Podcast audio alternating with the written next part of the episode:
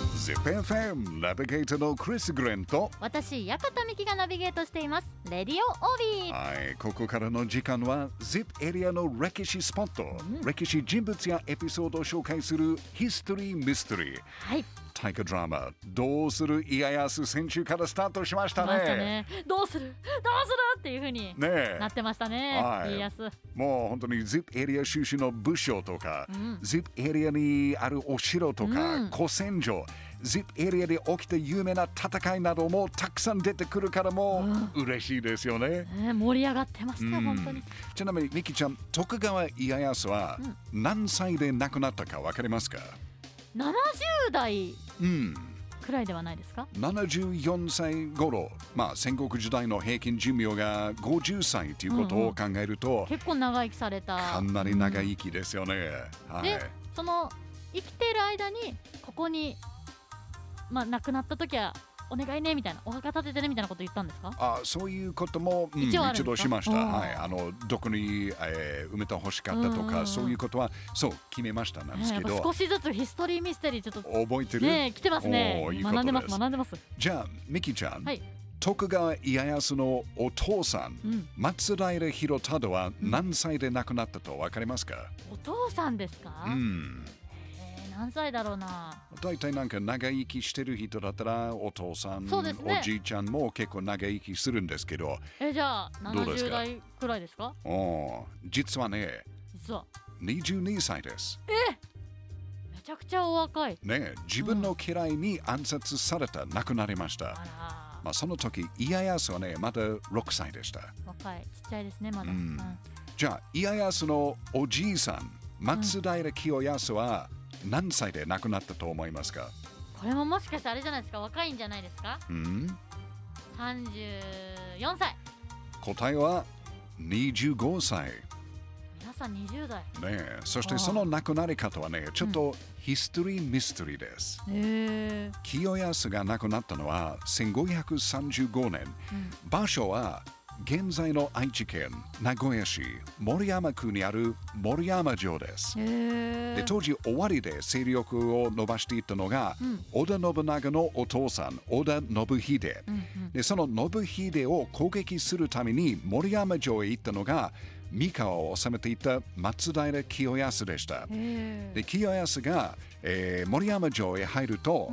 ある噂が広がりましたえー、どんどんな噂ですかそれはね、清康が信用していた家来の一人安倍貞義が裏切るかもしれないという噂でした、へえでそれをした安倍貞義は、自分の息子に、この噂はね本当じゃないよどんなことあっても、潔白を証明してほしいとお願いしたそうです、あちなみにその噂を聞いた清康はね、はいえー貞義が裏切るはずはないと、その噂を信用していなかったと言われてます。で次の日の朝突然、馬が大きな声で鳴いて、暴れ始めましたー。びっくりしますよねですよね、それを聞いた松平清康は馬を外に逃げないようにと家来たちに大声で命令しました、でその時清康の声と、馬があばあら、えー、とあば暴られている状態に気づいた安倍貞義の息子は、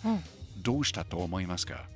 えどうしたうんえパニックになりますよねパニックになるんですよ叫んでねるし馬もこう泣いてるし、はいなんででしょうと思っているですよねなんはい、どうし自た分どうのしたお父さんが清康に攻撃されてると勘違いして、ん清康を殺してしまいました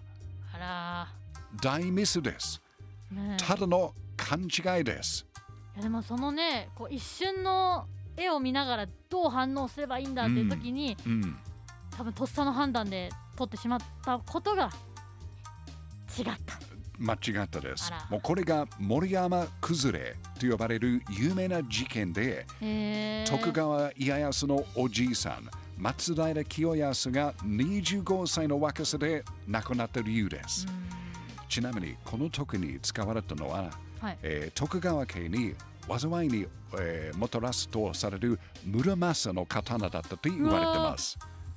その刀がここにまたつながってくるんですね、はいへー噂が流れた次の日にの朝に馬が暴れたのは、偶然かそれとも誰かの陰謀かそれはヒストリーミステリー。やっぱり ZIP エリアの歴史って面白いですね。どうですか徳川家康のお父さん広忠は22歳で、うんおじいさん清康が25歳で亡くなったんです。いやー結構早いでしたね早いなーっていう印象しかなかったんですけど、うん実際そのエピソードを聞くとはい。あ本当になんか何が起こるか人生わかんないなっていうのうをん。感じましたね、もう特今に回のお話。戦国時代で、うんいつなんか友達とかうん家族のメンバーとか知り合いが、まあ、裏切ってうん自分を攻撃する可能性もあったんですそようね。ですよね、もううん本当、常にこう警戒心を持って生活しなきゃですもんね。そうですよね。うんはい。いやー今回もお勉強になりました。うん。さあそしてヒストリーミステリーの放送は ZIPFM ポッドキャストでも配信をしています ZIPFM ウェブサイトから ZIPFM ポッドキャストのバナーをクリックしてぜひ聞いてくださいねヒストリーミステリー、来週もお楽しみに。